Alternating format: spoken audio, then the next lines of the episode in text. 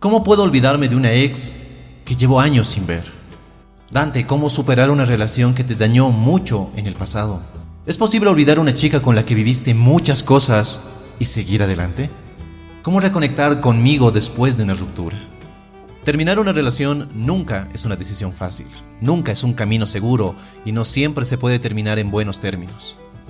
Sin importar el tiempo que hayan pasado juntos, muchas relaciones terminan mal, ya sea porque uno de los dos se apega y no quiere que la relación acabe, o porque las cosas están tan podridas que ambos terminan siendo enemigos, o en muchos casos, uno de los dos está cansado o cansada de la situación que simplemente abandona la relación y corta todo contacto.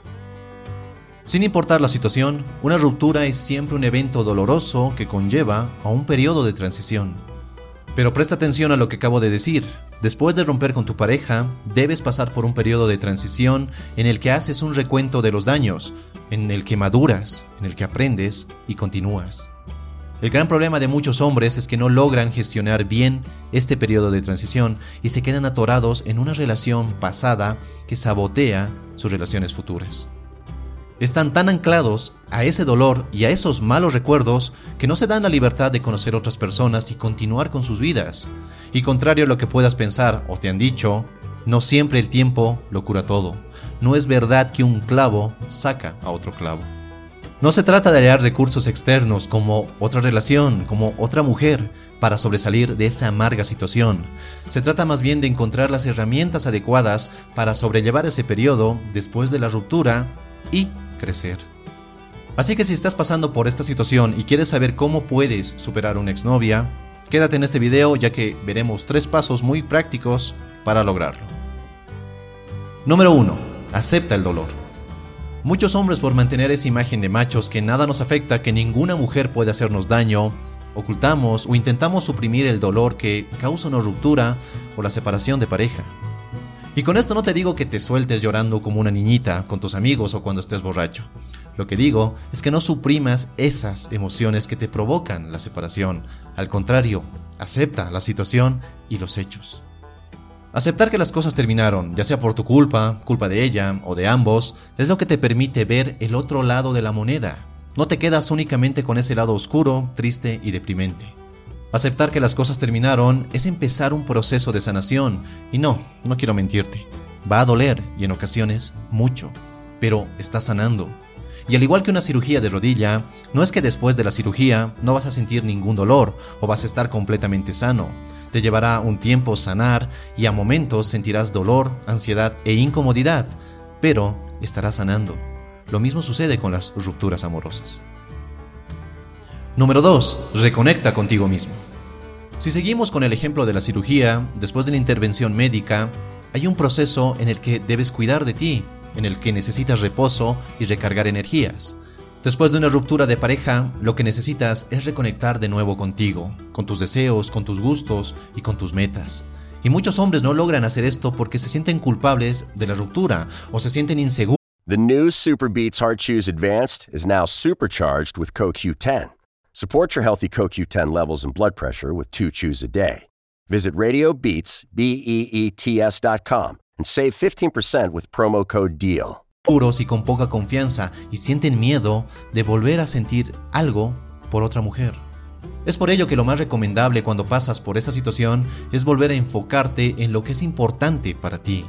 Retomar metas olvidadas, volver a conectar con amigos que no veías hace mucho, adentrarte en nuevas actividades que querías hacer pero que por varias razones pospusiste. En fin, entender que puedes disfrutar tu vida y seguir adelante sin la necesidad de una mujer a tu lado. Lo que detiene a muchos hombres de reconectar con ellos mismos después de una ruptura es que se tocan la herida y la mantienen abierta lo más que pueden. Y lo ves, o incluso tú lo has hecho cuando te pones a escuchar música deprimente que habla de un amor perdido, cuando miras una y otra vez las fotos de tu ex en tu celular, incluso cuando revisas su perfil en las redes sociales, cosas que te hacen sentir patético, triste y solo. No lo hagas. Mejor invierte ese tiempo en algo que te levante las energías y te ayude a reconectar de nuevo contigo. Número 3. ¿Qué te enfurece? ¿Qué te dolió? ¿Qué aprendiste? Este tercer paso, más que un consejo, es un ejercicio que se practica mucho en terapia. Y de hecho es algo que puedes aplicarlo a varias áreas de tu vida.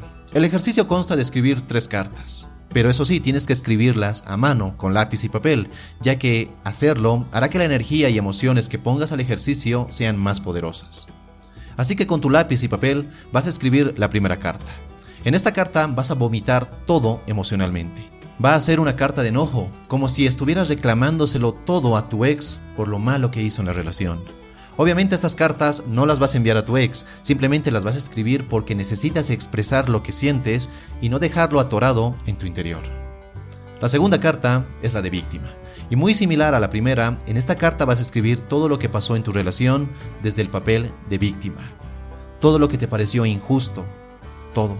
Y no importa si suena exagerado o ridículo, juega el papel de víctima y anota todo lo que te pareció injusto o que no te gustó en la relación.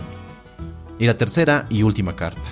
Esta carta va a ser una carta algo madura, una donde pones todo lo que aprendiste, donde intentas poner todo lo que te dejó esa relación en forma de enseñanza y de forma sensata y lógica, escribes la forma en cómo esa relación te hizo o te hará crecer. Ahora, la pregunta más importante es, de estas tres cartas, ¿cuál enviarías a tu ex? ¿O cuál te gustaría recibir? Yo creo que la tercera, ¿verdad? Las relaciones no siempre son sencillas y muchas veces acaban. Esa es la realidad.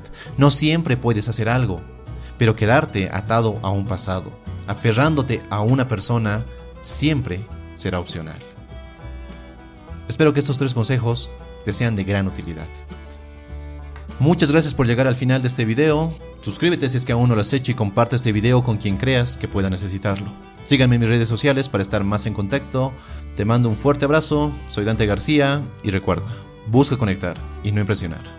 Hasta la próxima.